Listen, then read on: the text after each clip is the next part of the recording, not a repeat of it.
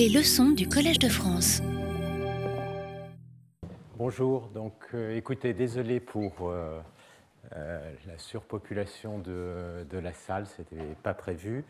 En pratique, généralement, les cours de maths appliquées, il y a de moins en moins de monde au fur et à mesure, donc on peut quand même espérer, surtout en fonction du prof, donc on peut quand même espérer que ça, ça s'améliore nettement. Donc, je vais vous faire le, cours sera euh, un cours au tableau. Il y aura euh, dans la deuxième partie aujourd'hui euh, la présentation des challenges, donc qui se fera avec une présentation sur des transparents. Et puis, de temps en temps, dans le cours, j'utiliserai des transparents pour faire une illustration. Donc, le cours est autour, donc évidemment, de ce thème central de la chaire de la science des données, et cette année particulièrement sur cette notion euh, de face à la malédiction de la dimensionnalité. Alors, je vais juste revenir sur quelques éléments euh, que j'ai mentionnés lors euh, de la conférence inaugurale sur les enjeux de la discipline. Et ce que je vais essayer aujourd'hui, c'est de vous faire une sorte de cartographie aussi de la discipline pour vous montrer un peu comment est-ce qu'on peut se balader à l'intérieur, quelles sont les grandes questions, et euh, on commencera un peu à rentrer dans, dans les enjeux qui vous permettront d'introduire euh, ces challenges de données. Donc, ce que j'avais expliqué, c'est qu'au départ, l'objectif est un peu mégalomaniaque, c'est d'extraire en toute simplicité de la connaissance de données. Si vous allez sur Wikipédia, c'est ce qui est écrit, donc euh, j'ai simplement répété. Euh, et quand on pense à ça, on se rend compte que c'est effectivement un problème qui est monstrueusement compliqué puisque c'est essentiellement au cœur euh, de toutes les problématiques scientifiques. Et évidemment, suivant chacun des problèmes, que ce soit en sociologie, en biologie, en physique ou dans les différentes branches de physique ou de biologie, vous avez des données qui sont de type complètement différent et vous avez des questions totalement différentes. Et donc, euh, les questions qu'on va se poser euh, à travers euh, ce cours et dans tout ce domaine de sciences des données, ça va être d'essayer de comprendre quels sont les éléments complètement génériques dans cette démarche, et donc quelles sont les mathématiques sous-jacentes, et comment est-ce qu'on peut implémenter ça sous forme d'algorithmes. Et donc, l'informatique, évidemment, sera au cœur euh, de tout ça. Alors, donc le problème, c'est que vous avez au départ donc, des données. Une chose très importante, c'est qu'au départ, vous avez de l'information a priori. D'accord? Les données ne parlent pas toutes seules. Vous avez une forme de modèle. Et alors, une précision, je suis désolé, je vais faire des fautes d'orthographe. Euh, et alors, euh, dès que je me pose la question sur un mot, je fais une faute. Donc, vaut mieux pas que je me pose trop de questions. Mais euh, j'espère que vous m'en excuserez. Non seulement des fautes d'orthographe, mais je ferai évidemment plein de- d'erreurs scientifiques. Le but, c'est euh, d'avoir un cours qui est aussi à l'interface de la recherche. Donc, si je ne fais pas d'erreur, ça veut dire que je ne suis pas en interface. Ça, c'est mon excuse. Donc, je voilà, c'est et le but évidemment, c'est de développer des algorithmes qui vont nous amener au résultat. Et la question qui va être complètement fondamentale, ça va être très souvent de comprendre la, notion d'information a priori, quel type d'information et donc comment la retranscrire euh, sous forme d'algorithme pour obtenir euh, euh, ces fameux résultats. Alors, pour attaquer ce type. Alors, une chose, c'est que c'est une discipline qui est en émergence. En émergence, ça veut dire qu'il y a euh, cinq ans, personne ne parlait euh, de sciences des données. Il y avait des stats, des statistiques, et c'était les statistiques qui avaient essentiellement, euh, qui dominaient euh, ce domaine. Ce qui s'est passé, comme peut-être 5 ans, 10 ans, c'est que les problématiques informatiques sont devenues de plus en plus importantes. Et donc, il y a une véritable rencontre de l'informatique et des statistiques. Et maintenant, c'est un milieu qui vraiment mélange de façon assez équilibrée euh, ces deux aspects. Et donc, il y a une façon euh, assez expérimentale euh, par laquelle on peut aborder ce problème, ce sera, disons, une façon plus algorithmique et plus informatique. Et puis, de l'autre côté, vous allez avoir une approche plus mathématique. Et ce qu'on va voir, c'est que dans les maths, il n'y a pas que les statistiques. Un des plaisirs, d'une certaine manière, de ce domaine, c'est que ça mélange énormément euh, de mathématiques, et de mathématiques à la fois intéressantes et assez profondes. Évidemment, je disais au départ, il y a les statistiques, il y a les probabilités, mais ce qu'on va voir, c'est qu'immédiatement, on se retrouve confronté à des problèmes de représentation, comment est-ce qu'on représente les données, et comment on représente les données, on va avoir immédiatement des questions d'analyse, et notamment d'analyse harmonique, c'est-à-dire euh, transformée de Fourier, ondelette, des choses comme ça. Et puis, évidemment, il y aura euh, des questions de géométrie, parce que qu'est-ce qu'on va essayer de faire? Ben, On va essayer de comparer euh, des données, donc il va y avoir immédiatement des notions de distance, on va essayer de réduire la dimension, éliminer des informations qui sont inutiles, et j'en ai un peu parlé, on va avoir la notion de groupe de symétrie, donc toute la théorie des groupes qui va apparaître derrière, etc. Et on peut comme ça, on va du coup progressivement se balader à travers de nombreuses branches de mathématiques. Alors du côté informatique, la première branche, évidemment, comme ici, euh, il y a des stats, c'est l'intelligence artificielle. Je reviendrai un petit peu là-dessus, parce que sur le lien entre intelligence artificielle et euh, sciences des données. Et puis, vous avez bien d'autres branches, notamment évidemment toutes les questions de base de données, de calcul distribué, calcul parallèle, etc. Alors, le cours sera beaucoup plus un cours de maths appliquée, c'est-à-dire que j'utiliserai l'informatique comme un outil, mais euh, je donnerai, disons, euh, euh, très peu de, cours qui vont être directement et même pas du tout liés aux techniques véritablement informatiques, de base de données, de calcul distribué, etc. Ce qui ne veut pas dire que ce ne soit pas évidemment des aspects complètement fondamentaux du domaine. alors, donc, ce qu'on va essayer de faire, c'est prendre un point de vue générique. Et donc, ce que vous allez voir, c'est que les données vont être de nature totalement différente. Et quel type A priori, très souvent, je vais utiliser les images, pas tellement euh, parce que c'est tellement plus important que le reste, c'est simplement beaucoup plus simple. C'est l'exemple le plus simple de données en grande dimension sur lequel on a une intuition qu'on peut visualiser, qu'on peut facilement comprendre. Mais toute cette approche n'est évidemment pas du tout restreinte à ça. Alors il y a ce qu'on appelle des données qui sont des données plus structurées, comme les images, comme les sons. Et puis il y a des données qui sont un peu moins structurées, euh, comme des textes, voire euh, des données physiques qui peuvent être complexes, etc., des données qu'on retrouve sur Internet. Et éventuellement, il y a toutes les problématiques de mélange, c'est-à-dire multimodalité. Vous avez tout ça à la fois, vous avez un texte, une image, etc. Et vous voulez, euh, euh, disons, extraire euh, une information à partir de, ce domaine.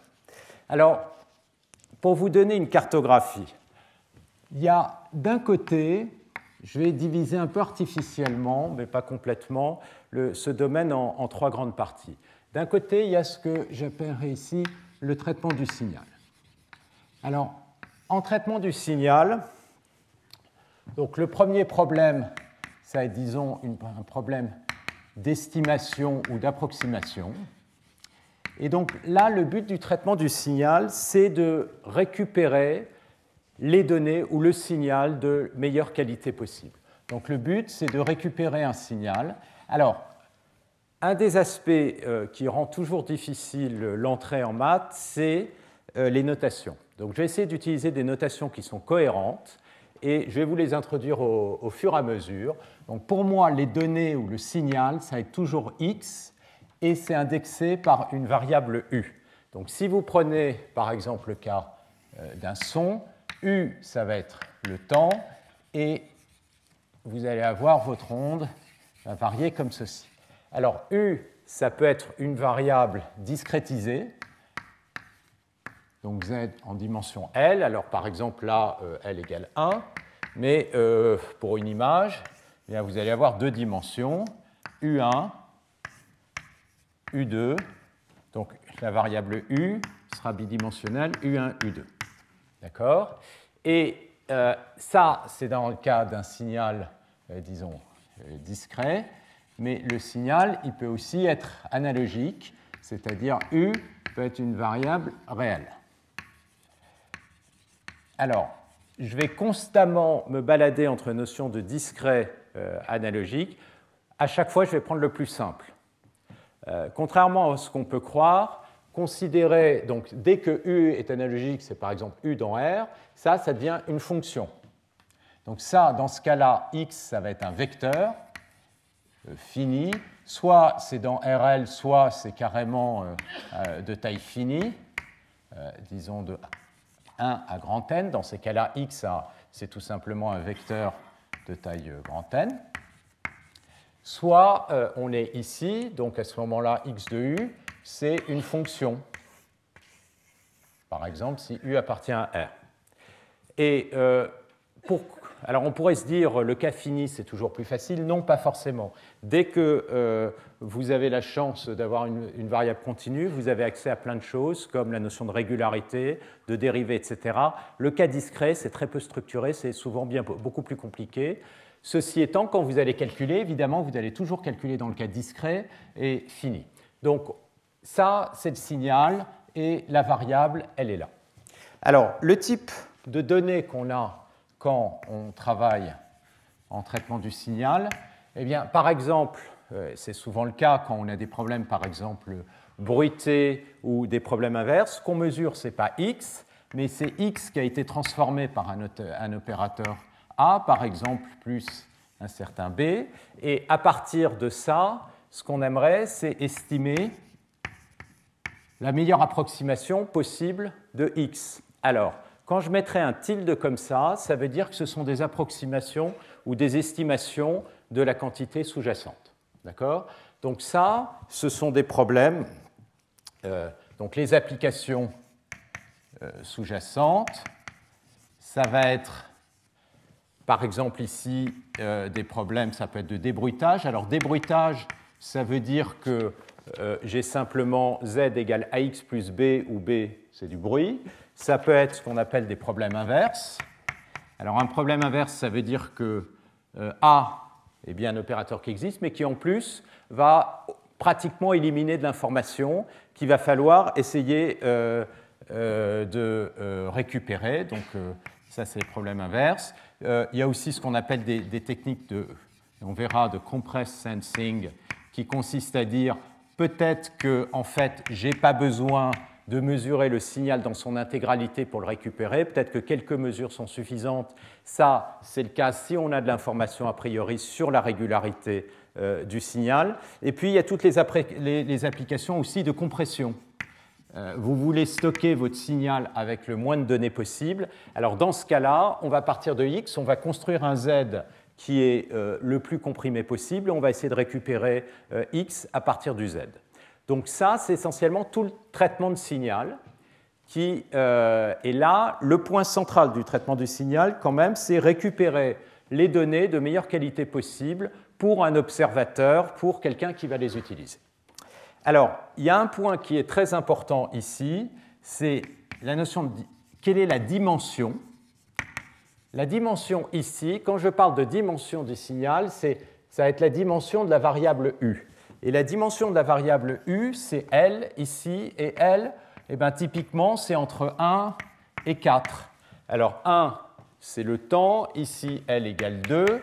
Vous allez souvent rencontrer des problèmes, vous allez avoir des euh, variables volumétriques, par exemple en médical, euh, en géophysique, on fait de l'exploration. Et puis vous avez aussi la variable temps, et à ce moment-là, vous vous retrouvez en 4 dimensions. Mais typiquement, on est au maximum en dimension 4. D'accord? Donc ça, c'est de la basse dimension. Ensuite, donc ça, c'est la euh, première catégorie euh, de problèmes. La deuxième catégorie de problèmes sont les problèmes de modélisation. et qu'on appelle aussi euh, d'apprentissage non supervisé.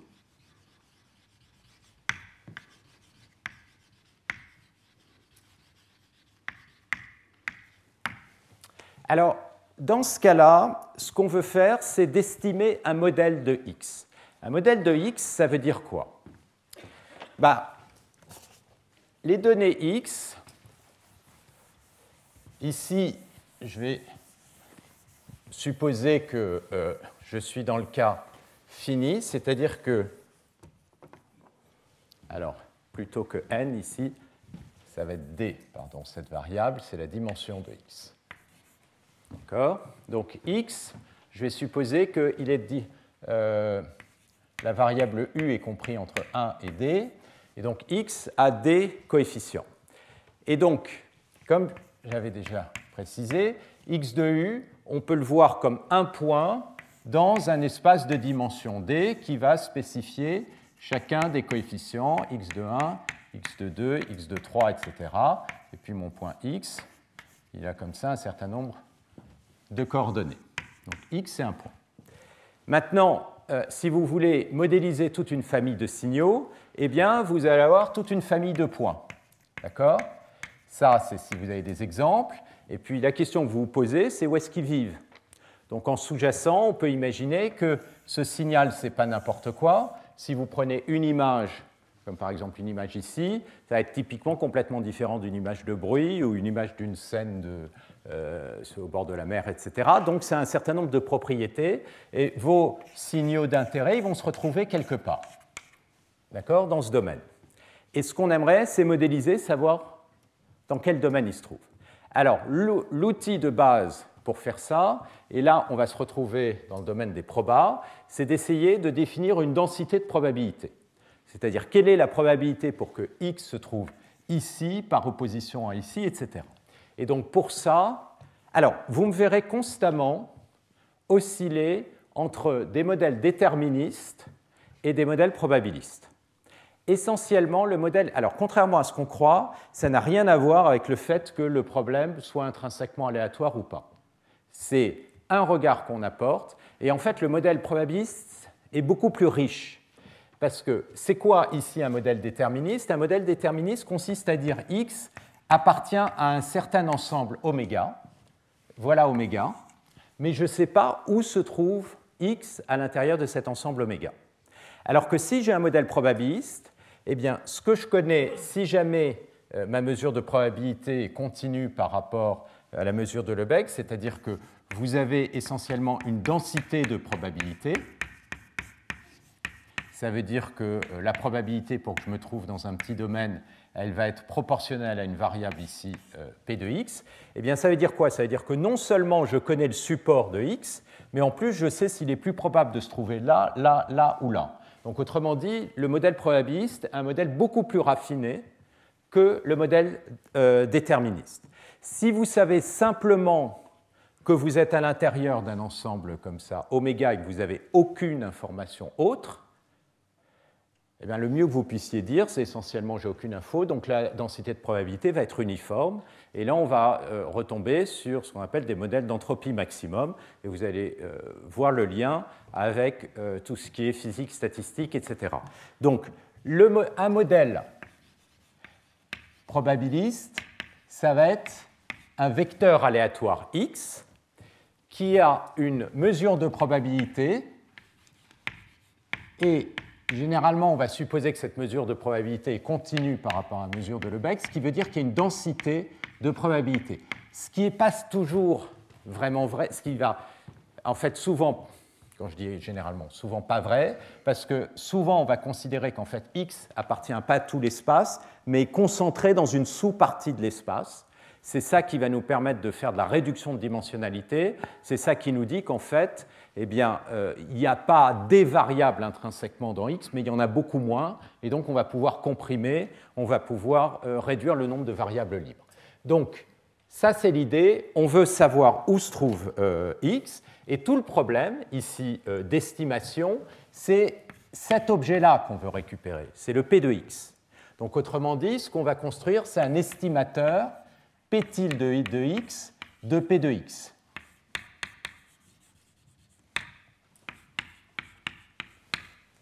Alors, pour faire ça, eh bien, de la même manière, je vais avoir des données.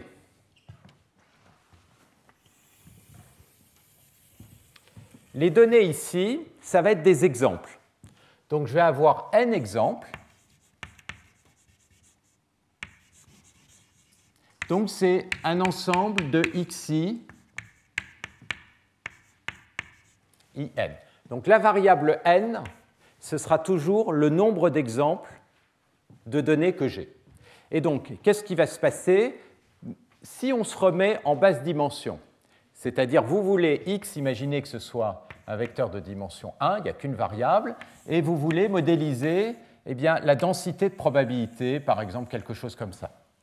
Ben, qu'est-ce que vous allez faire pour ça? Vous allez faire ce qu'on appelle un histogramme, c'est-à-dire regarder où sont les différentes valeurs de, des différents xi.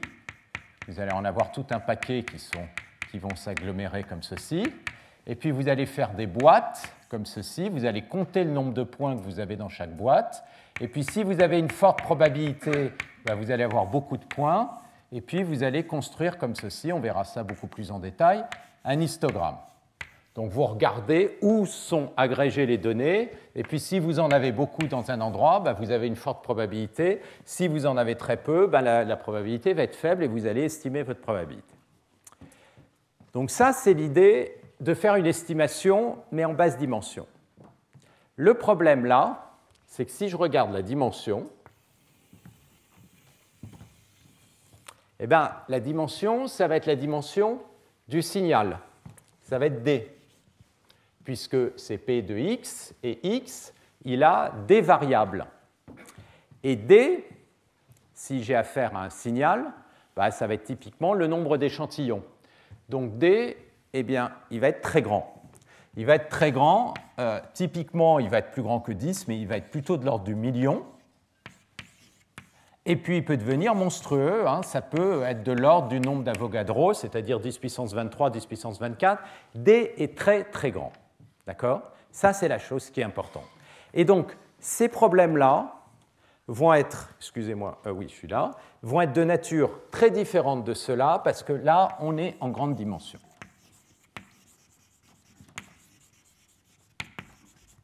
Et comme on est en grande dimension, eh ce genre de techniques qui paraissent très intuitives ne vont absolument pas marcher. Pourquoi? Parce que j'en ai mentionné, mais je vais revenir dessus à la séance prochaine. Il y a cette fameuse malédiction de la dimensionnalité qui fait que, en fait, ça n'existe jamais des points qui sont proches les uns des autres. Tous les points sont très très loin les uns des autres. On ne peut faire aucun calcul local en grande dimension, et donc du coup, il va falloir utiliser des informations a priori très fortes pour pouvoir estimer ces densités de probabilité. Et alors, quelles sont les applications de ce genre de choses? Ben, Si on a un modèle, déjà, on peut l'utiliser, par exemple, pour faire du traitement du signal. Parce que si vous regardez les applications de problèmes inverses, de compression, etc., qu'est-ce qu'on utilise comme information a priori? On utilise comme information a priori le fait qu'on a une idée de où se trouve le signal, donc on n'a pas besoin de coder n'importe quoi. Et donc, c'est des modèles qui peuvent être issus d'apprentissage comme ceci non supervisé. C'est des choses qu'on va utiliser pour la dernière partie là-bas, qui est la partie euh, prédiction, euh, apprentissage supervisé, donc répondre à des questions, je vais revenir euh, là-dessus. C'est aussi des choses qu'on peut utiliser pour faire tout simplement de la synthèse de, de signaux. Par exemple, synthétiser des nouveaux signaux de turbulence, synthétiser des nouvelles images en, euh, euh, informatique graphique, etc. Donc, et il y, a il y a un autre aspect aussi, c'est que c'est une voie vers une forme d'explication. Alors, c'est en quel sens? Quand on commence à avoir des modèles sur la distribution du signal et surtout si on est capable de décrire ces modèles avec relativement peu de variables, ben, ça veut dire que quelque part on a accédé à des propriétés intrinsèques ou pas très loin du signal, et on peut commencer à relier ça. Et ça, c'est toute l'approche aussi qu'on retrouve en physique statistique. Et donc, le domaine où tout cela a évidemment d'abord été développé et appliqué, c'est le domaine de la physique statistique. Donc ça, c'est la branche, disons, euh, physique statistique, mais ça va bien au-delà, parce que quand on fait du traitement du signal, on n'est pas forcément intéressé par les problèmes de, physique statistique. Il y a beaucoup d'autres applications, comme je disais, euh, euh, l'informatique graphique, etc. Troisième domaine, ça va être le domaine, ce que j'appellerais ici de la prédiction. Et aussi d'apprentissage supervisé.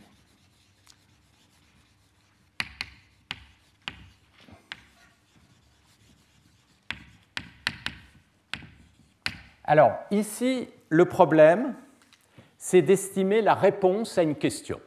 Donc, on veut estimer, donc toujours un problème d'estimation ou d'approximation, une réponse. Alors, pareil, notation, les questions, elles ont des réponses qui vont s'appeler systématiquement Y. D'accord? Et euh, on part pour ça à partir des données. Alors, si Y euh, si c'est un problème, disons, euh, de classification,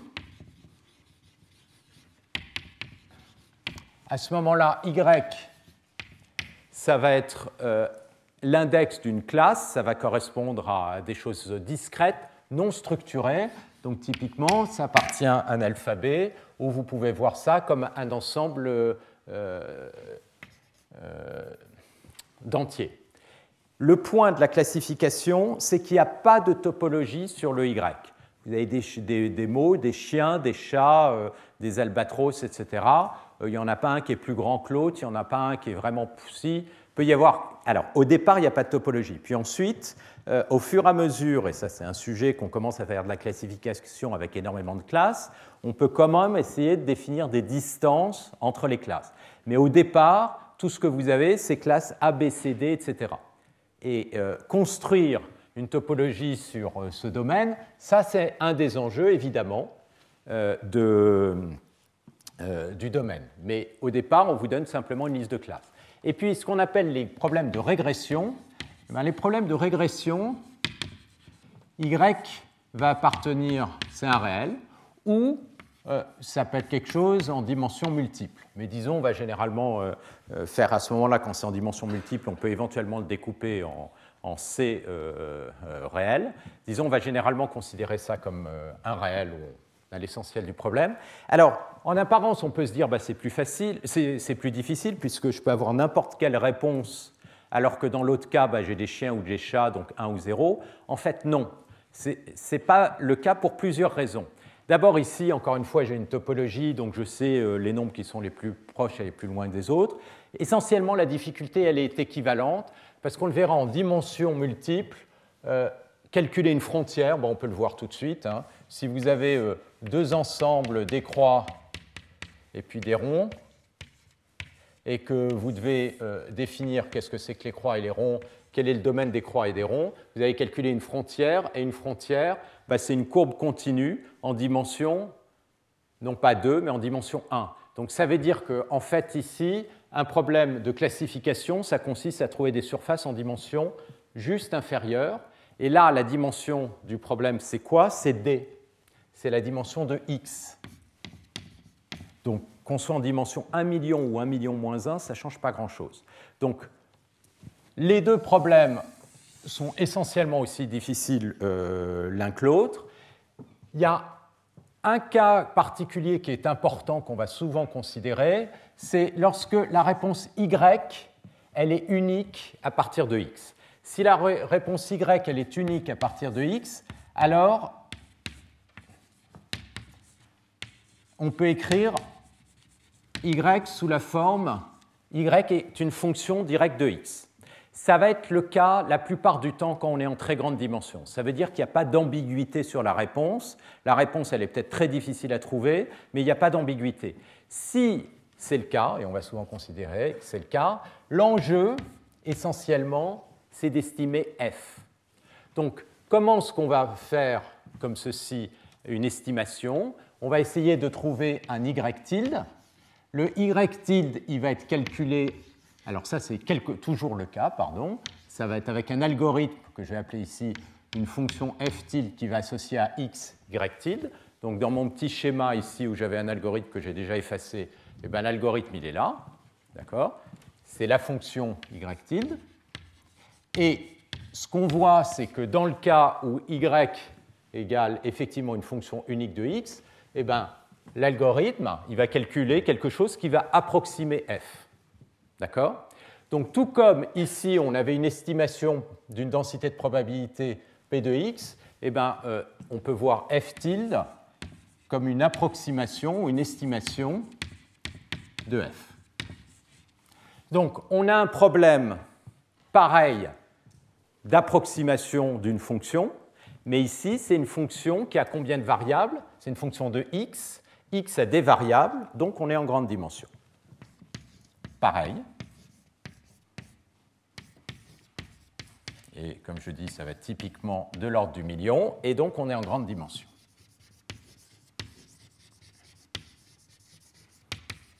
Donc, ces deux problèmes se ressemblent un peu, sauf que on n'a pas la même information a priori. Alors, en quel sens? Pour faire de la prédiction, eh je vais partir d'exemples. Mais un exemple ici, c'est un exemple où je connais les données.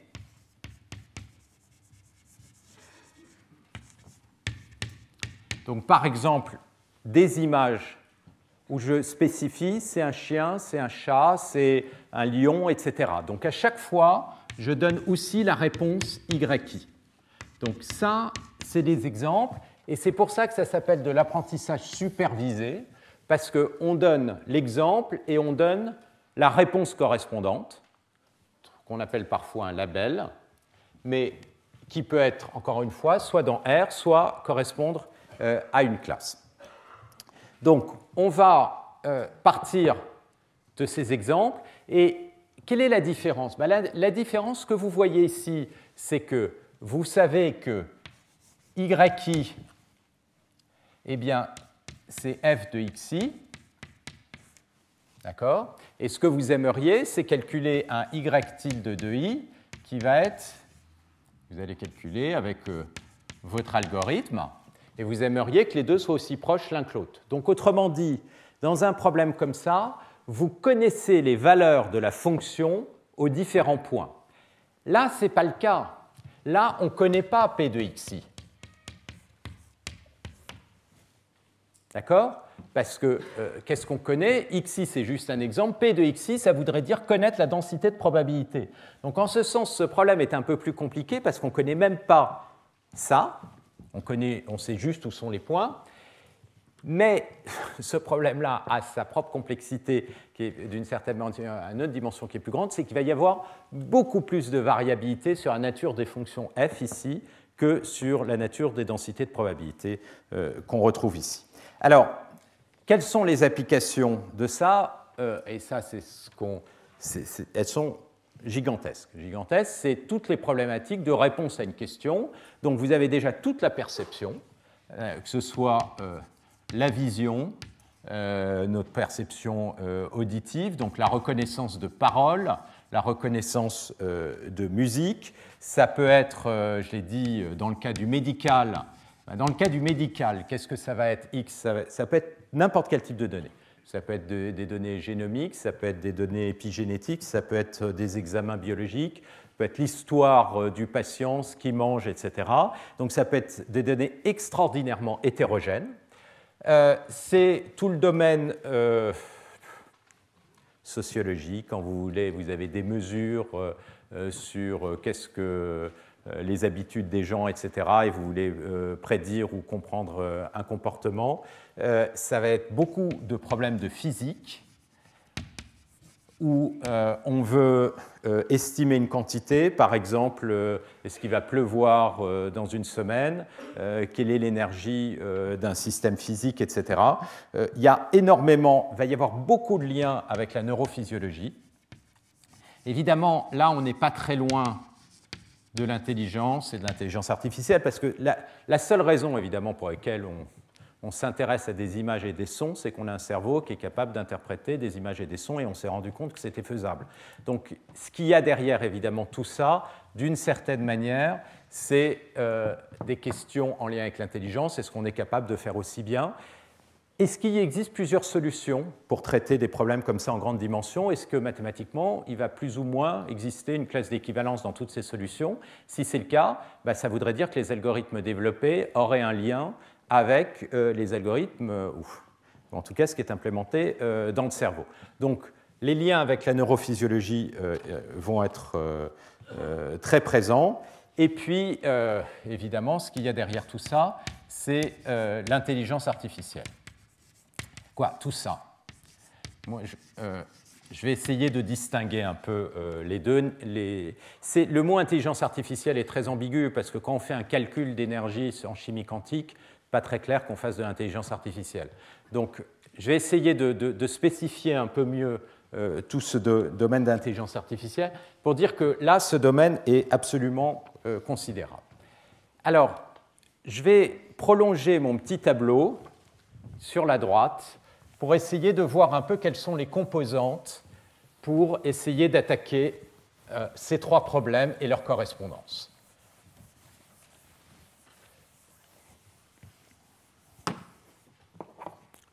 Donc, j'ai d'un côté le traitement du signal. De l'autre côté, j'ai la modélisation. Et enfin, j'ai tous les problèmes de prédiction euh, ou d'apprentissage supervisé.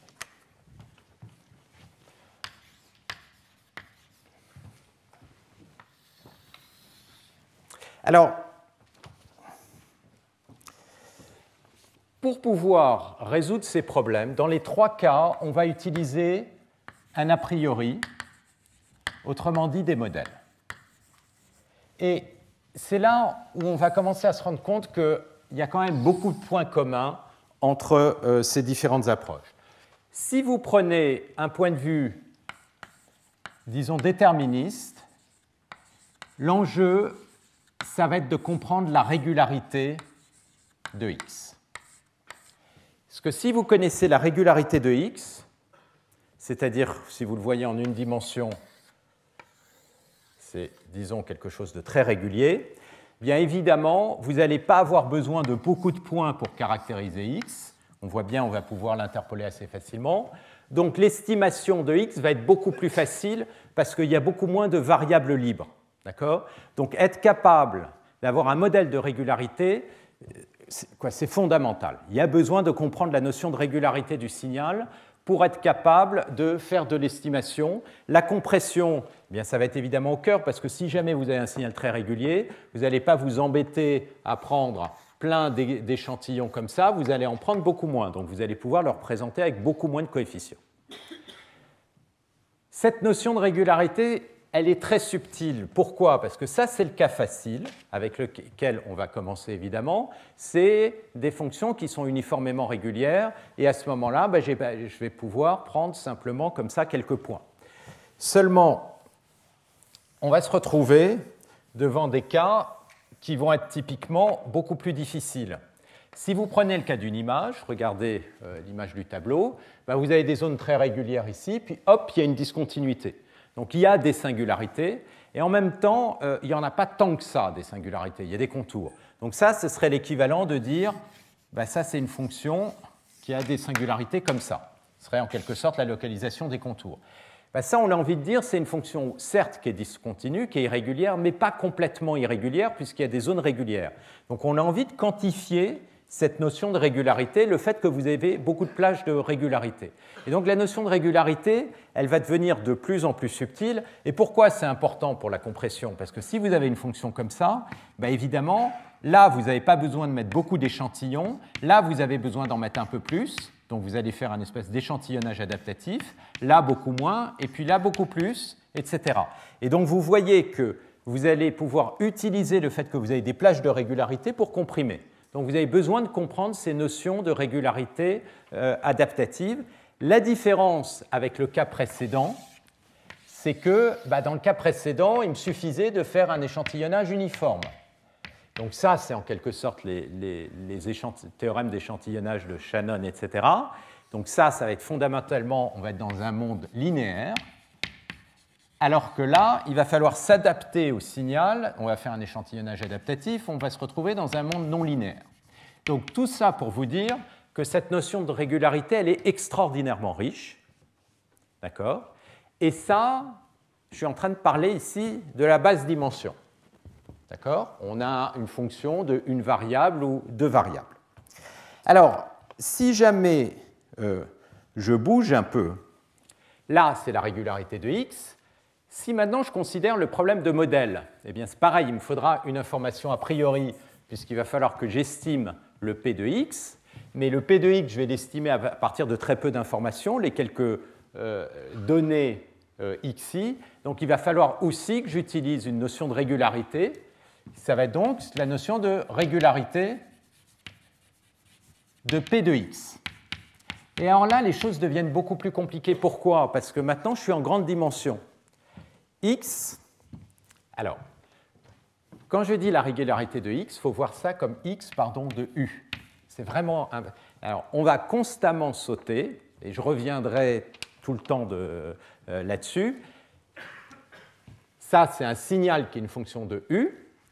u, c'est une variable de dimension L, 1 ou 2 ou 3, donc je suis en basse dimension. Là, j'ai une fonction de x, x, et de dimension d, donc est en grande dimension. Donc la régularité de P de x. P de x, c'est une densité de probabilité. Donc, quel genre de propriétés on a? Ben, Les premières propriétés. Euh, euh, alors peut-être aussi un commentaire sur euh, qu'est-ce que je vais supposer que, disons, le niveau du cours.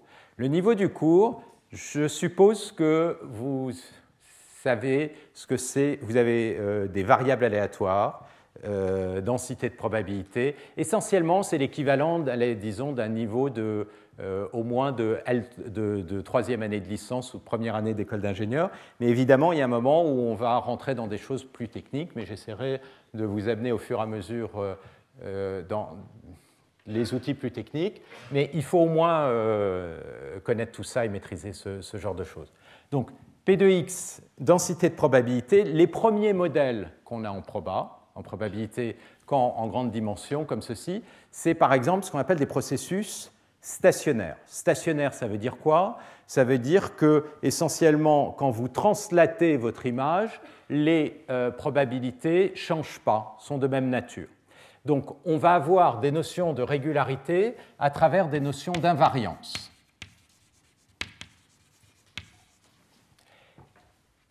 Et le troisième, alors, il y a une notion associée à la notion de modèle. On va se poser des questions sur la complexité du modèle. Et la complexité du modèle, ici, ça va être très important, ça va être les mesures de capacité de compression du signal. Et là, ce qu'on va voir, c'est la notion d'entropie qui va apparaître. C'est la notion d'entropie. Il va y avoir deux types d'entropie, ce qu'on appelle l'entropie de Kolmogorov et l'entropie de Shannon. Les deux points de vue sont en fait d'un côté un point de vue plus déterministe, et ça c'est un, point de vue plus, euh, un point de vue euh, probabiliste.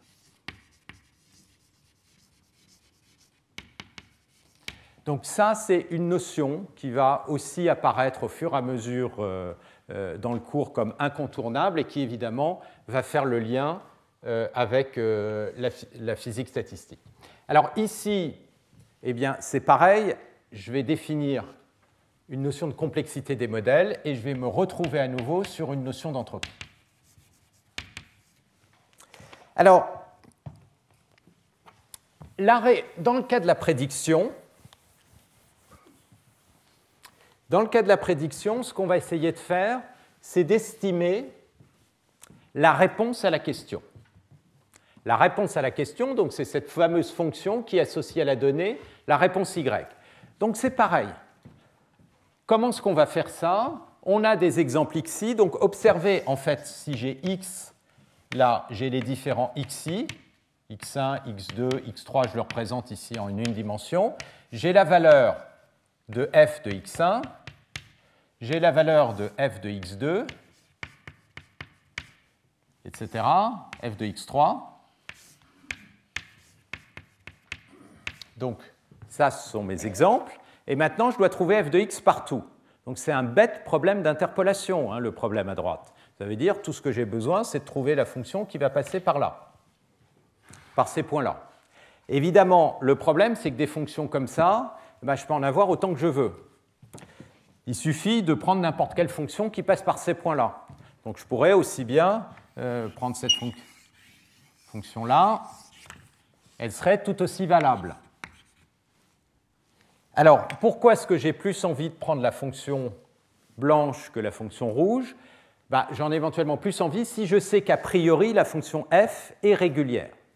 Donc l'information a priori que je vais mettre sur mes modèles, pareil, ça va être des notions de régularité. Ces notions de régularité, d'une certaine manière, ce que ça va me permettre de faire, ça va définir des classes de candidats. C'est-à-dire, ce que je vais faire, c'est je vais dire, bah, le modèle, le f tilde, je vais le restreindre comme appartenant non pas à n'importe quelle fonction possible, mais des sous-classes de modèles. C'est-à-dire, je ne vais pas chercher le f tilde sous forme de n'importe quel type de fonction, mais des fonctions qui sont disons, euh, paramétré par moins de variables, ce qui fait que je vais pouvoir effectivement, du coup, identifier cette fonction à partir des exemples. Donc, encore une fois, on va retrouver cette notion-là. Alors, c'est quoi la différence? C'est que là, c'est beaucoup plus difficile que ici. C'est beaucoup plus difficile. Les maths, on les comprend vraiment assez bien maintenant ici. On comprend bien la notion de régularité, uniforme, adaptative, etc. Là, on comprend très mal mais vraiment très mal. Ce sont des problèmes qui sont très largement ouverts de comprendre. C'est un des, vraiment des très beaux problèmes de maths, c'est de comprendre, classifier la régularité en grandes dimensions.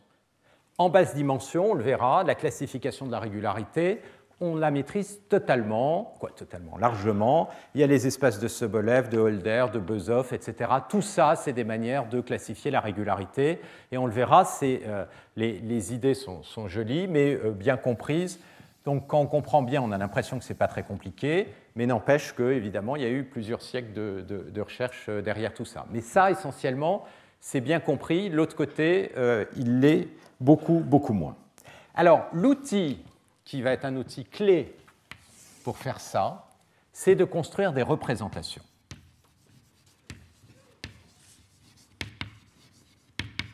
Et la représentation, je vais toujours l'appeler, je vais essayer de l'appeler phi de x. Ça va être quoi une représentation? Bah, Ici, les représentations, ça va être essentiellement des bases ou ce qu'on appelle euh, en anglais des frames ou des, bases redondantes, des dictionnaires, je vais appeler ça, des dictionnaires redondants. L'idée, c'est qu'on va prendre x et on va essayer de décomposer x comme des combinaisons linéaires avec des coefficients d'éléments de base GM, donc des combinaisons linéaires. Et la représentation, eh bien, ici, ce sera les alpha m, les coefficients de décomposition. Donc, c'est-à-dire, j'ai représenté x d'une façon équivalente, comme une combinaison linéaire dans une base.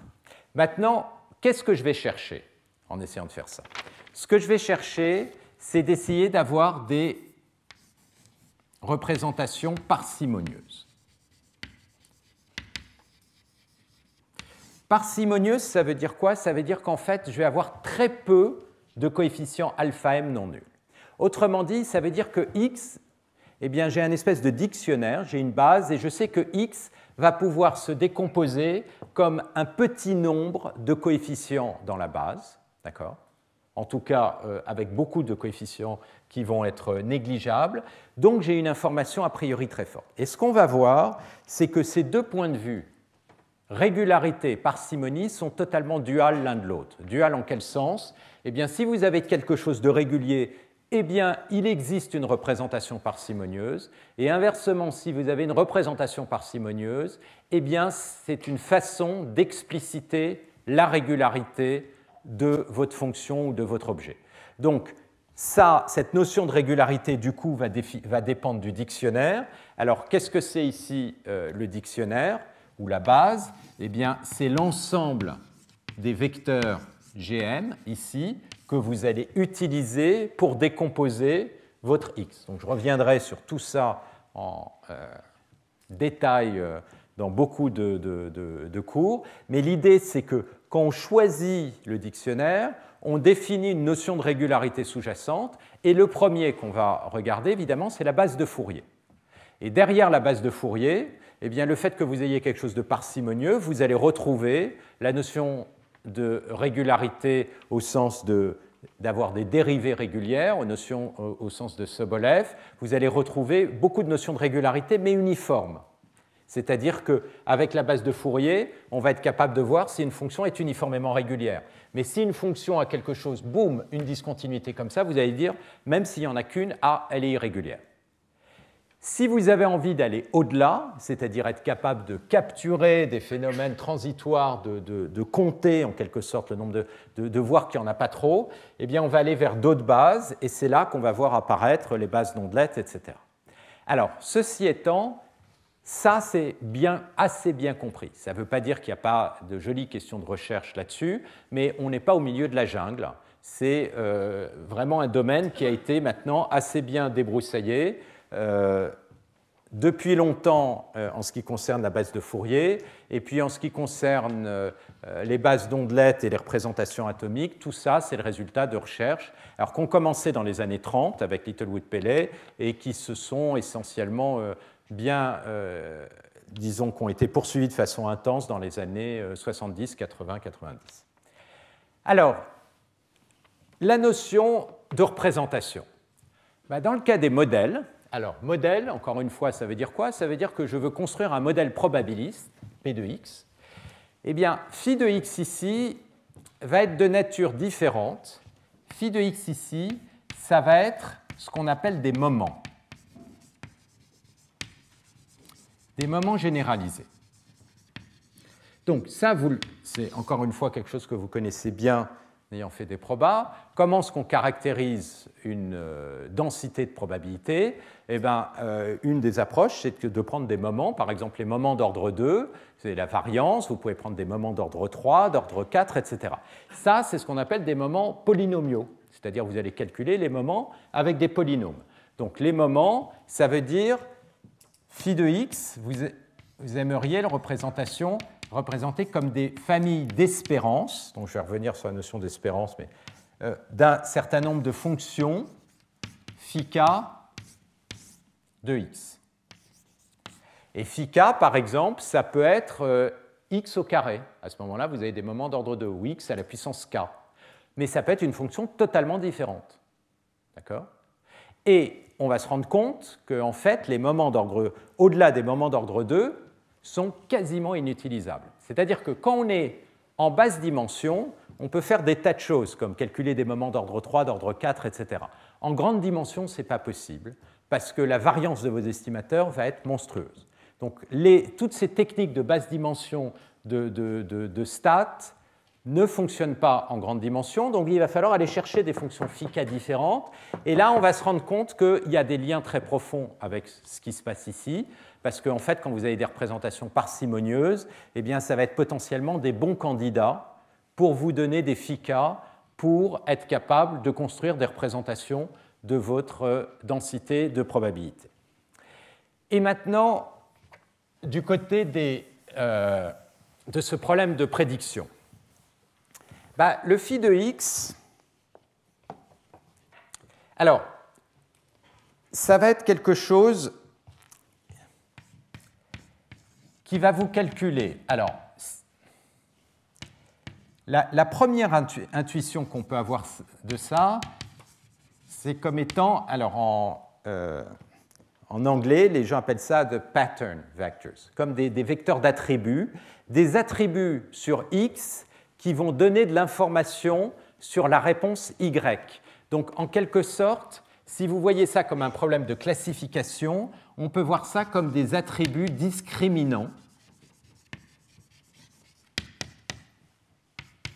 sur Y Donc c'est des éléments qui donnent des informations si on appartient plutôt à une classe ou une autre classe.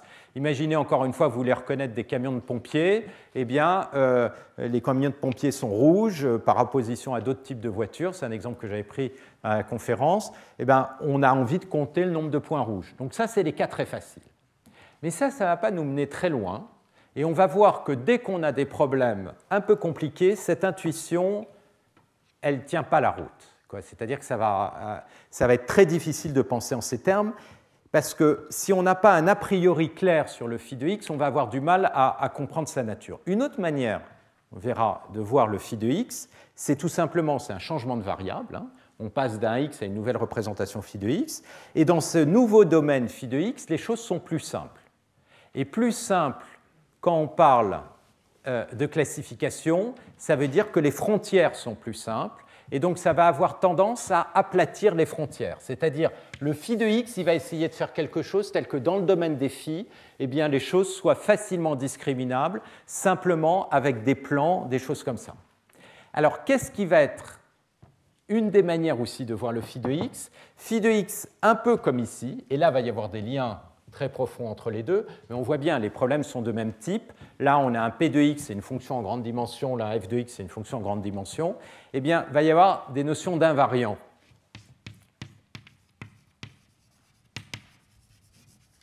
qui vont apparaître. Et ici aussi, on va calculer des invariants. On verra pourquoi.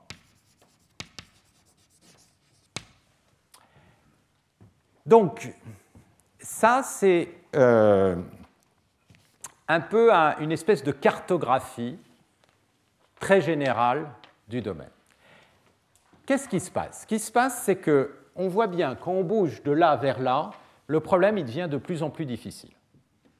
Euh, si, vous regardez, si on regarde historiquement, ça, le domaine du traitement du signal, ça a été le domaine euh, qui s'est développé à partir des années 30 et euh, qui évidemment est extraordinairement actif toujours qui est au cœur de toute l'industrie des télécommunications pour euh, transmettre plus efficacement, enlever du bruit, améliorer les signaux, etc.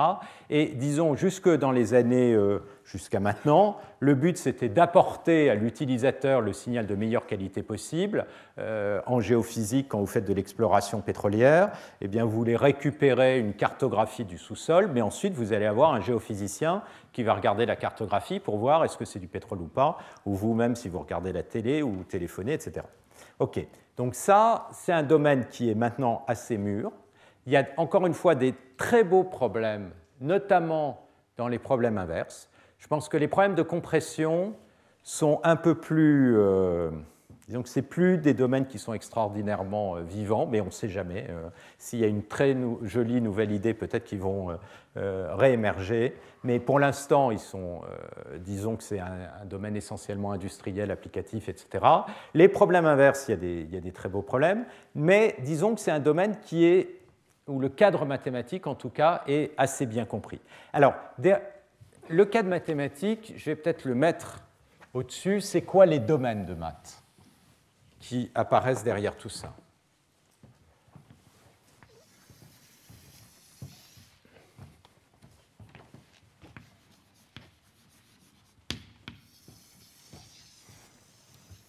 Alors ici, vous avez au cœur du traitement du signal, vous avez tout ce qu'on appelle l'analyse harmonique. Au départ, Fourier, c'est vraiment le cœur du cœur. Pourquoi? Parce qu'on va utiliser beaucoup d'opérateurs invariants par translation, de convolutions diagonalisées dans la base de Fourier.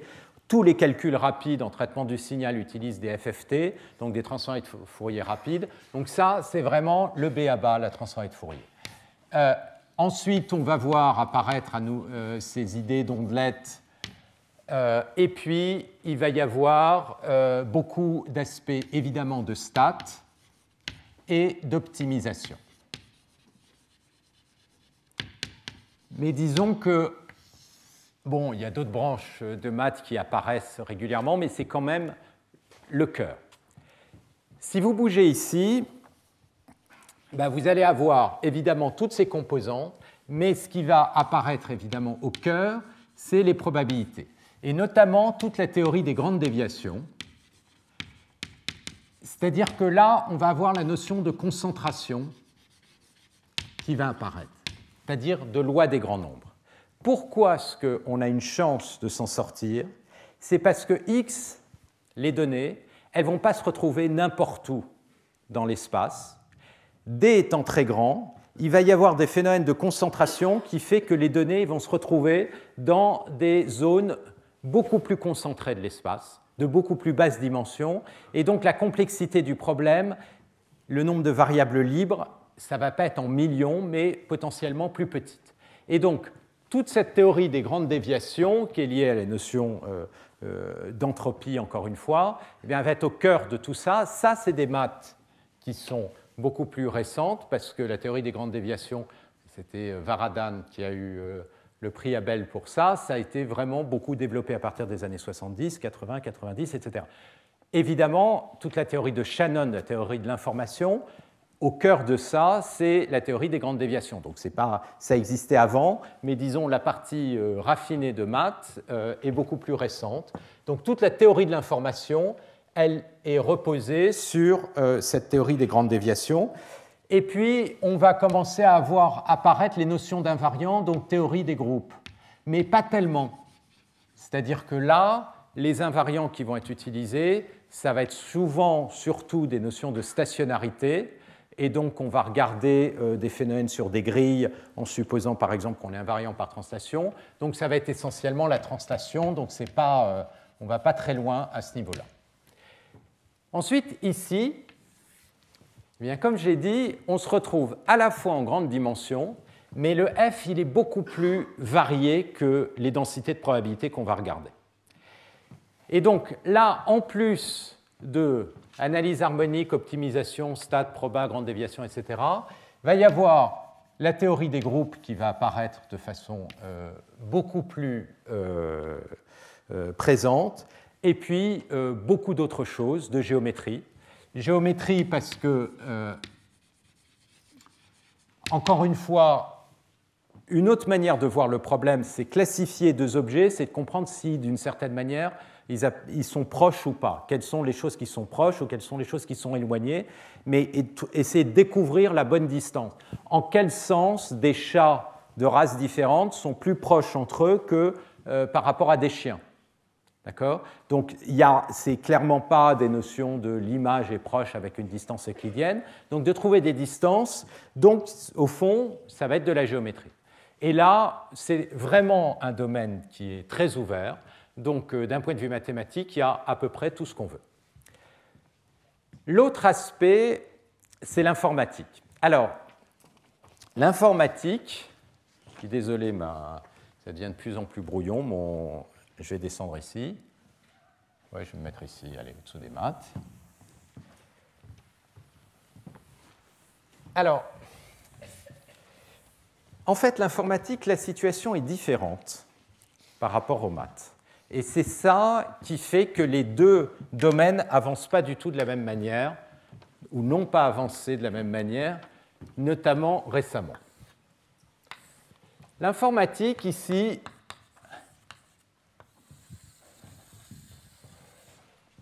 Bon, vous avez besoin de faire de l'informatique pour faire du traitement du signal, vous avez besoin d'avoir un ordinateur, donc typiquement un CPU avec une, euh, et euh, vous avez besoin de connaître les théories de programmation. Euh, vous savez, vous avez essentiellement besoin de savoir programmer. D'accord? Mais vraiment, c'est de l'informatique comme outil. Donc, on ne considère pas que ce soit de l'informatique. Euh, si vous faites du traitement du signal, vous n'êtes pas dans un département d'informatique. Vous utilisez simplement des outils d'informatique. Donc, du point de vue informatique, c'est vraiment assez basique à ce niveau-là. Alors, ici, il commence à y avoir des problèmes liés à l'informatique. En quel sens? On va voir qu'il y a des notions qui sont liées à la notion de mémoire.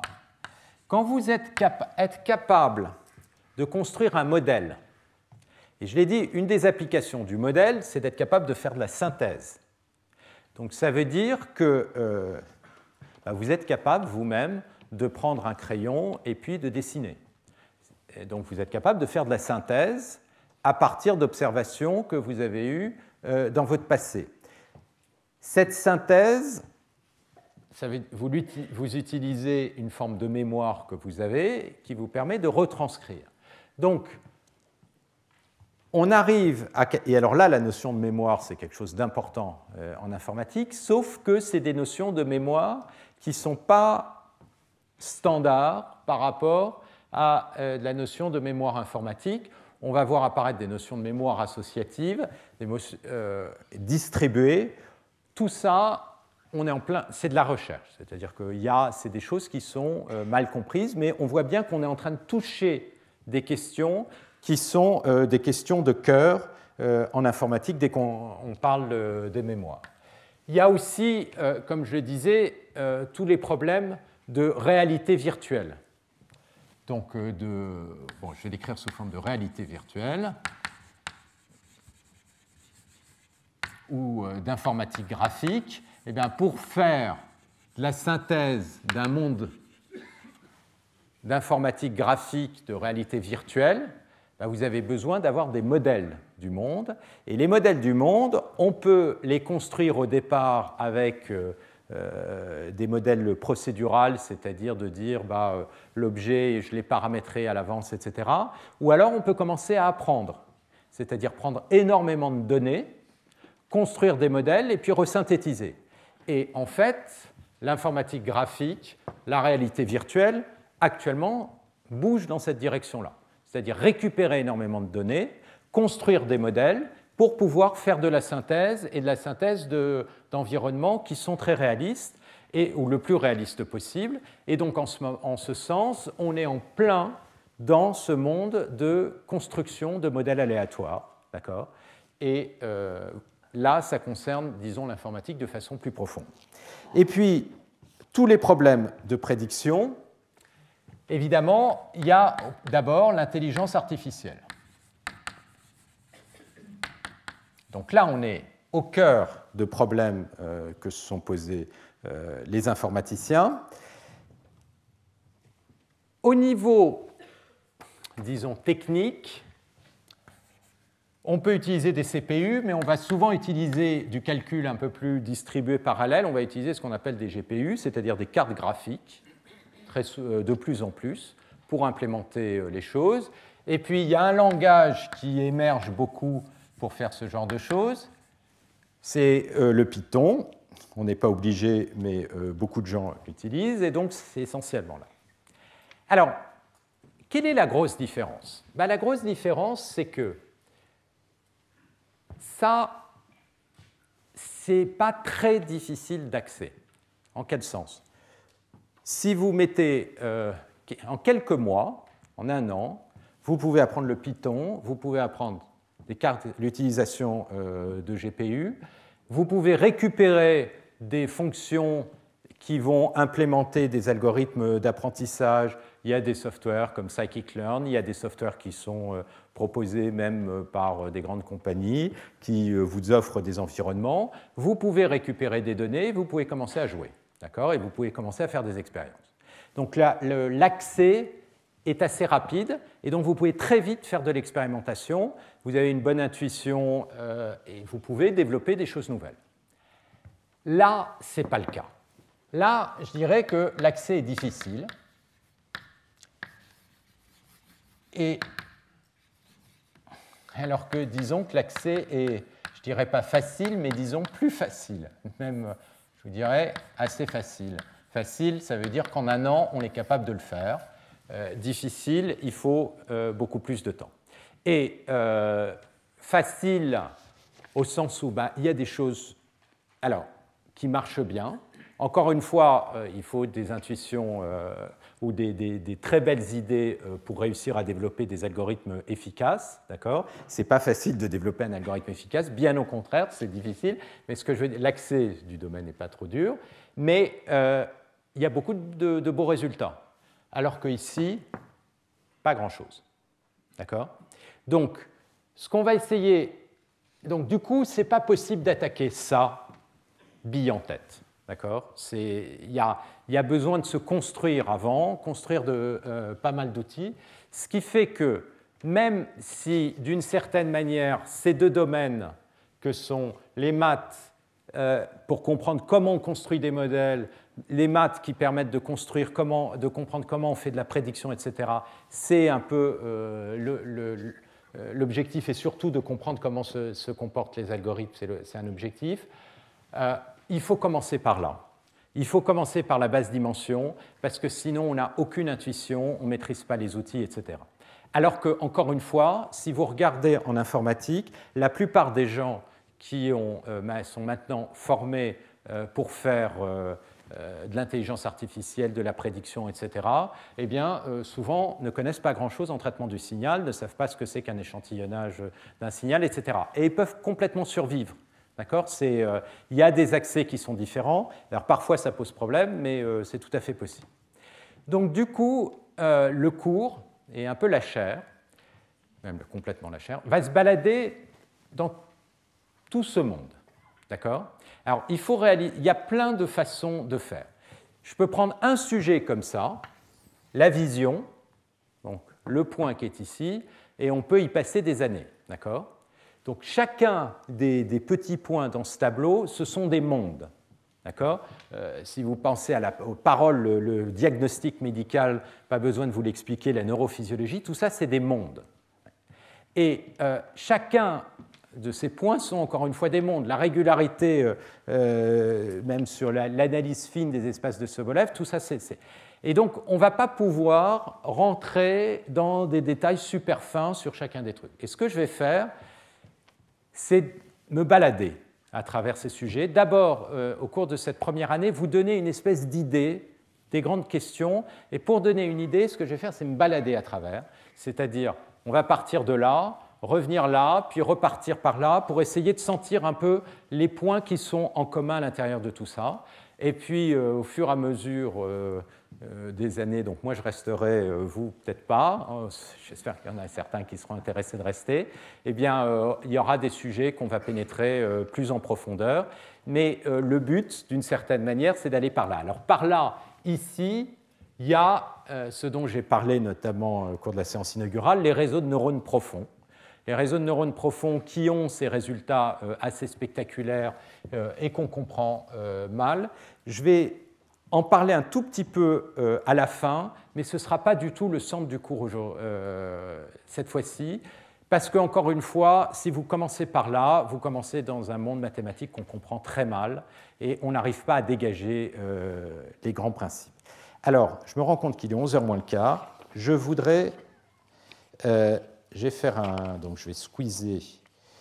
Alors, je vais quand même, en deux mots, vous donner les infos essentielles du cours, et puis ensuite, je voudrais parler des challenges.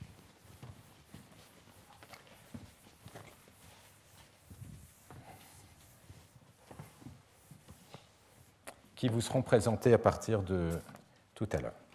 Alors, le cours, donc, euh, Aujourd'hui, je voulais présenter la notion de biais-variance, ce qui est un des trucs les plus fondamentaux du, domaine, donc euh, ce sera probablement largement euh, la fois prochaine. C'est euh, tout cet échange entre précision et complexité, biais-variance.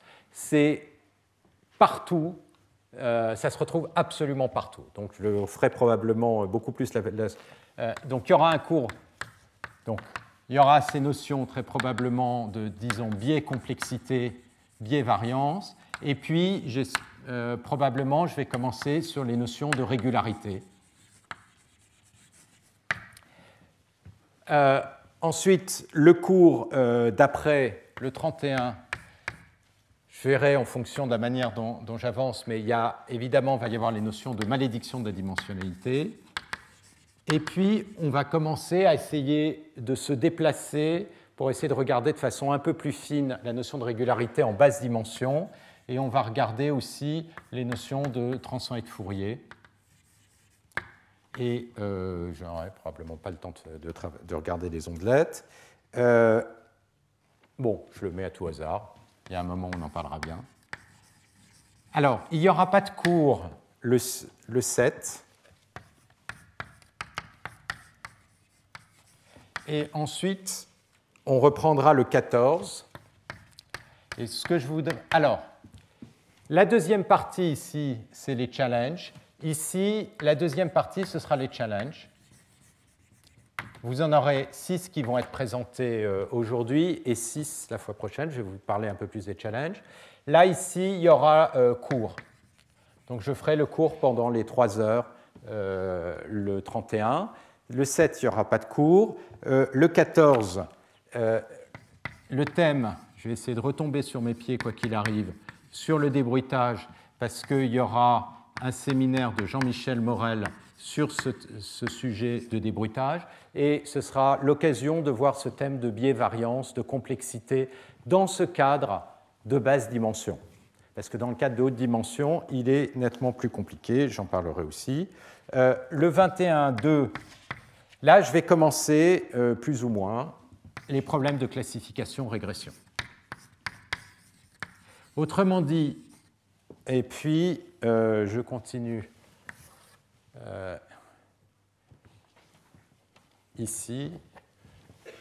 On va ensuite donc, se déplacer vers la grande dimension. Et donc, donc là, on est le 21. Ensuite, le 28 février, c'est vacances de février. 7 mars,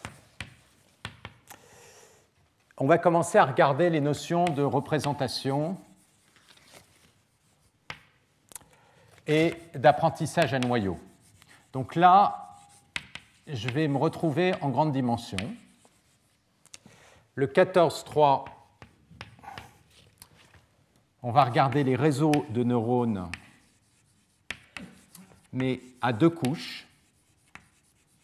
Là, on sait faire les maths et elles sont intéressantes. Et puis euh, là, je ferai le cours pendant tout le... Ah, un truc intéressant. Le 21, il y aura Pierre Courtiol, qui euh, est un champion euh, de challenge Kaggle, etc., qui viendra vous donner un peu des éléments de méthodologie. Je vais revenir là-dessus. Il ne reste plus que 10 minutes sur les challenges, j'en suis désolé. 14.3 et le 21.3, euh, il y aura un séminaire de Francis Bach et sur l'optimisation et surtout, euh, quoi, et avant, on va continuer sur les réseaux de neurones. Donc là, comme j'ai pas, j'ai fait euh, le quart de ce que je pensais ou la moitié, je ne sais pas du tout à quelle vitesse. Ceci étant, moi j'ai plutôt tendance à aller trop vite, donc c'est bien que que j'aille moins vite là. Donc euh, on va y aller quand même assez tranquillement. De toute manière, je pense que l'enjeu, c'est encore une fois d'arriver un peu à se retrouver dans le domaine plutôt que euh, d'apprendre beaucoup de techniques, en tout cas pour cette première année. Alors, je voudrais vous parler maintenant euh, des challenges qui vous seront présentés dans un quart d'heure. Alors, pour ça, il va me falloir vous présenter très rapidement le principe de l'apprentissage supervisé. Tous ces Excusez-moi Donc, je voudrais, euh, pour donner une forme d'introduction à ces challenges, euh, vous présenter très rapidement les notions d'apprentissage supervisé. Donc là, j'ai 10 minutes, donc euh, il ne s'agit pas d'aller dans les détails. Le problème est le suivant. Vous avez votre donnée X, et un algorithme d'apprentissage doit vous donner une approximation de la réponse. D'accord? Cette approximation, on va la calculer en sélectionnant un algorithme, autrement dit une fonction qui en quelque sorte va faire cette interpolation. Donc euh, l'algorithme, par exemple, le plus simple qu'on puisse imaginer, c'est les plus proches voisins. qui va consister à faire quoi? Bah, Va dire euh, qui calcule pour tout x la valeur. Alors, excusez-moi, pour faire ça, on utilise des exemples. Donc des exemples xi pour lesquels on connaît la valeur yi. Donc on a ces familles d'exemples et dans le challenge, on va vous donner des exemples comme ceci. Donc ça va être un problème. X, par exemple, ça peut être euh, euh, des images sur lesquelles vous devez reconnaître une célébrité. Donc Y, ce sera le nom de la célébrité. Ou faire de la prédiction de volatilité sur une série financière, etc. On vous donne des exemples comme ça. À partir de ces exemples, ce que vous voulez, c'est pour n'importe quelle image, savoir quelle est la célébrité euh, dans l'image. Donc vous allez avoir un algorithme qui va vous donner un nom de célébrité comme ceci. Le plus proche voisin, qu'est-ce qu'il va faire? Eh bien, Il va choisir, ça c'est un algorithme brutal, qui va dire la réponse, y tilde, c'est le nom d'une célébrité telle que l'image x été la plus proche de l'image xi où j'ai vu la célébrité.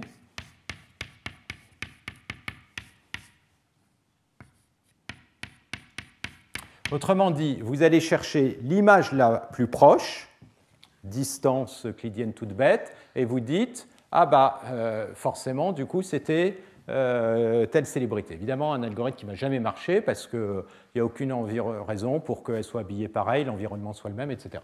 Mais euh, c'est un algorithme auquel on peut au départ penser. Alors, le but, évidemment, ça va être de minimiser une erreur. Pour ça, on va vous donner une fonction de une mesure de l'erreur. C'est ce qu'on appelle en statistique le risque.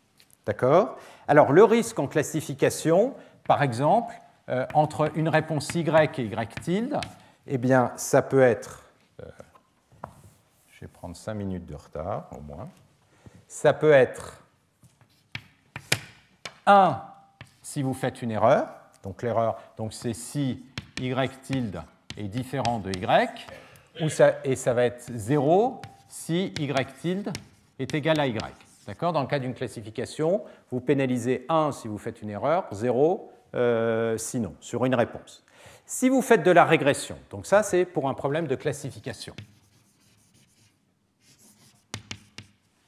Si vous faites de la régression, bah, par exemple une pénalité, ça peut être tout simplement l'erreur entre y moins y tilde au carré, la différence au carré. D'accord? Ça, ce serait pour un problème de régression. Mais les gens qui vont vous donner des problèmes, ils ont des notions d'erreur qui peuvent être très différentes. Ils vous donneront quelle est l'erreur à optimiser. Ensuite, qu'est-ce que vous allez faire? Ben, Vous allez avoir un algorithme et typiquement, quel est le f-til que vous allez choisir dans votre classe? Bien souvent, vous allez choisir un f-til qui va minimiser l'erreur sur les exemples. Donc ce que vous allez avoir, c'est une notion d'erreur moyenne que sur les exemples, une erreur empirique qui va, vous avez n exemples, et puis vous pouvez essayer de calculer le risque entre votre réponse prédite, donc c'est-à-dire le f tilde de xi, et le y. D'accord? Ça, c'est ce que vous pouvez calculer. Et par exemple, ce que vous pouvez faire, donc étant donné un, algorithme f vous pouvez avoir une réponse. Donc typiquement, ce que vous pouvez faire, c'est sélectionner l'algorithme, et je vais revenir sur tout ça la fois prochaine, qui minimise l'erreur. C'est-à-dire un algorithme, bien souvent, il va sélectionner parmi toutes les possibilités d'interpolation qu'il a, l'algorithme qui va vous minimiser l'erreur sur vos exemples d'apprentissage. Mais en fait, ce que vous voulez vraiment, ce que vous voulez, c'est minimiser l'erreur de généralisation. L'erreur de généralisation, c'est quoi? Je vais l'écrire comme ça. C'est l'erreur moyenne pour entre la réponse Y et votre prédiction de la réponse à partir de X. D'accord? Et donc là, vous avez un risque, la fonction de risque, qui vous quantifie ça. C'est ça que vous voulez minimiser. L'erreur moyenne. L'erreur moyenne sur tous les couples X, Y de données et de réponses qui ont une certaine distribution de probabilité. Donc je vais revenir sur tous les, points euh, lié à ça, tout ça là on se retrouve au cœur. Le point, c'est que ça, ce n'est qu'une estimation de l'erreur. Comment fonctionne un challenge comme celui que euh, vous allez avoir? Pour estimer cette erreur, d'accord, le gros problème, c'est que vous avez commencé par sélectionner un algorithme avec les exemples d'apprentissage. Donc le gros danger dont on va parler la fois prochaine, ce qu'on appelle le surapprentissage, c'est de sélectionner un algorithme qui en fait est complètement adapté aux exemples qu'on vous a donnés, mais qui ne va pas du tout marcher pour d'autres exemples. Donc qu'est-ce qu'on fait pour vérifier si oui ou non votre algorithme se généralise? Eh bien, Ce qu'on fait, c'est qu'on prend des nouveaux exemples, donc on utilise une phase de test, et donc on a des exemples de test, donc je vais mettre un petit T ici comme ceci, et avec les réponses, et ce qu'on essaye de faire, c'est on regarde l'erreur sur les exemples de test. Donc pareil, la somme sur tous les exemples du risque qui a été, euh, ou de l'erreur qui a été obtenue entre votre algorithme que vous avez optimisé et la vraie réponse. Donc, on a maintenant la grosse différence, évidemment, c'est que l'algorithme a été optimisé sur une famille d'exemples d'entraînement, alors que maintenant, vous allez faire ça sur des nouveaux exemples que vous ne connaissiez pas. Et ça, ça va vous donner une bonne estimation de l'erreur de généralisation. Donc quel est le but? Le but, c'est de développer des algorithmes qui se généralisent bien et donc qui vont avoir une petite erreur sur les tests. Donc la façon dont on va fonctionner est de la façon suivante. Dans tous ces problèmes, on va vous donner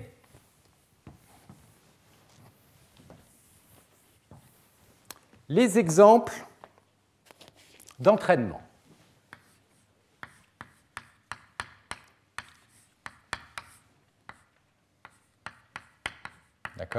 Et donc, ils peuvent être de nature totalement différente suivant les, euh, les, types de problèmes, mais vous aurez des données, des réponses, en ce sens ce sont que des problèmes supervisés, et on va vous donner la bonne réponse pour l'exemple correspondant.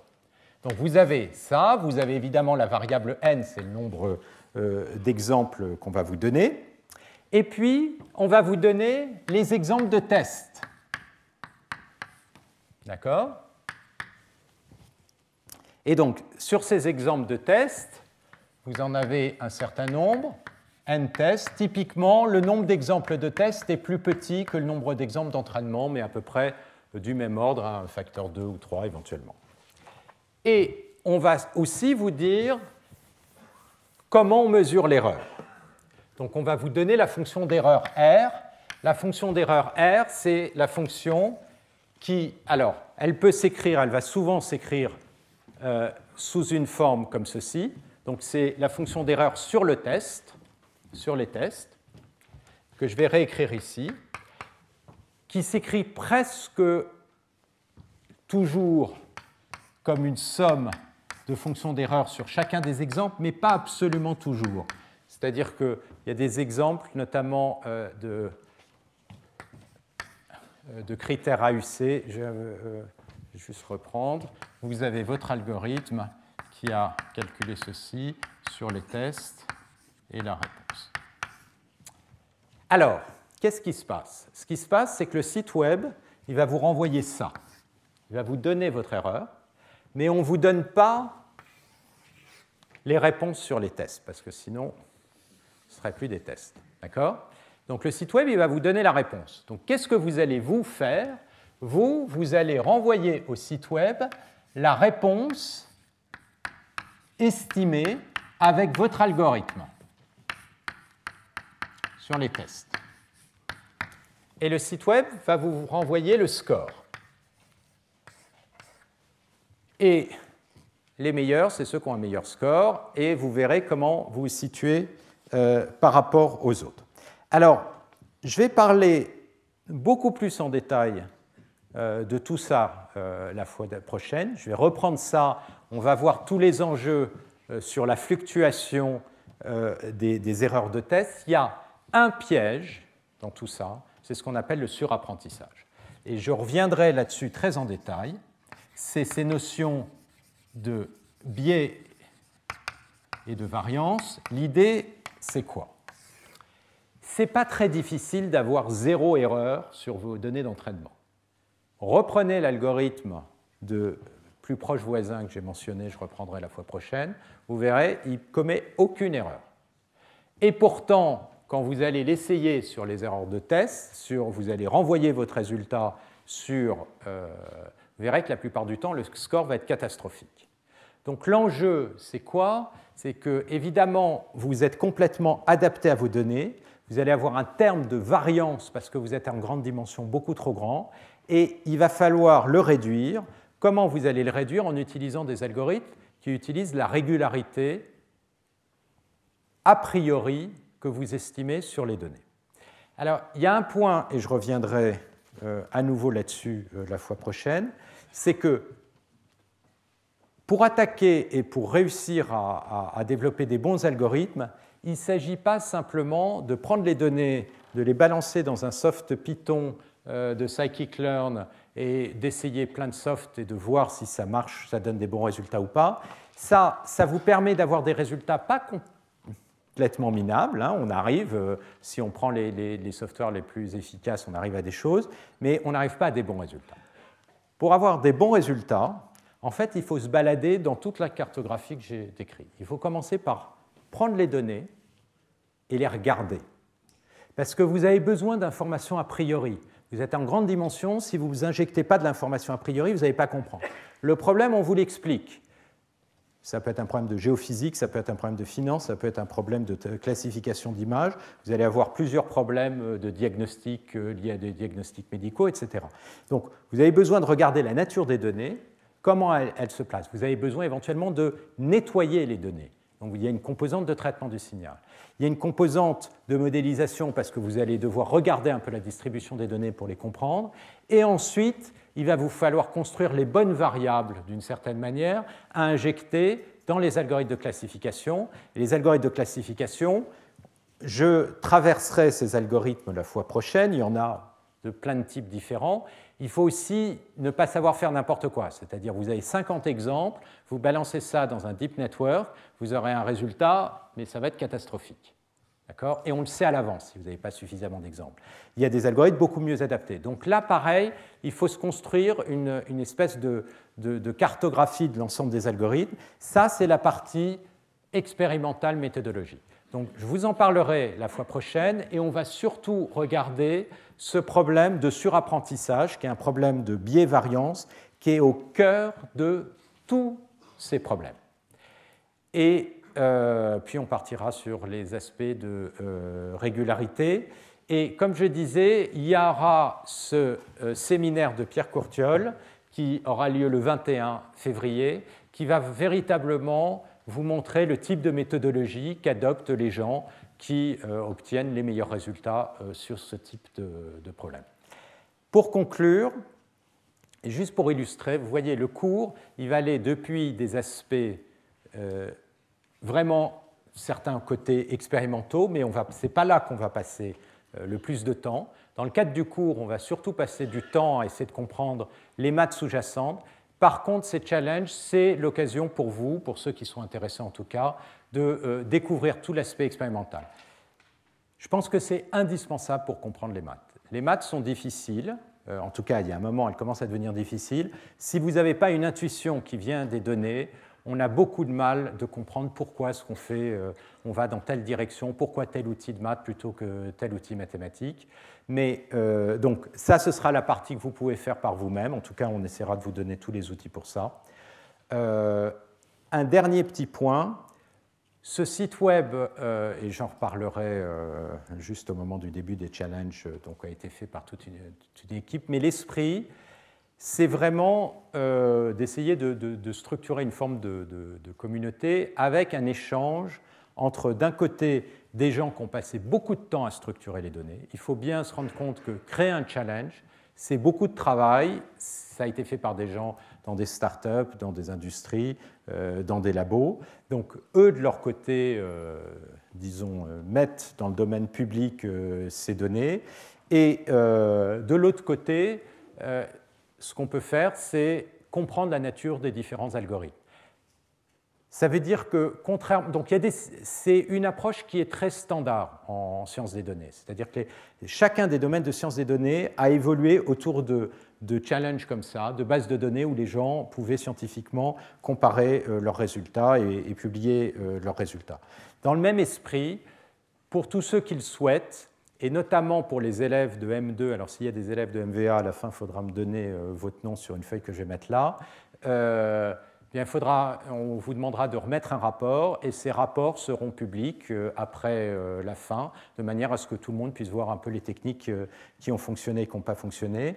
Et s'il y a des enseignants dans la salle, le but de ce site web, c'est vraiment d'être un outil pédagogique. Ça veut dire que tout est fait pour que si vous êtes un prof avec euh, des élèves dans, un cours, eh bien, les élèves puissent utiliser, vous inscrivez, vous aurez un tableau de bord dans le site web avec euh, les performances de vos élèves, les rapports, vous pouvez les récupérer automatiquement, etc.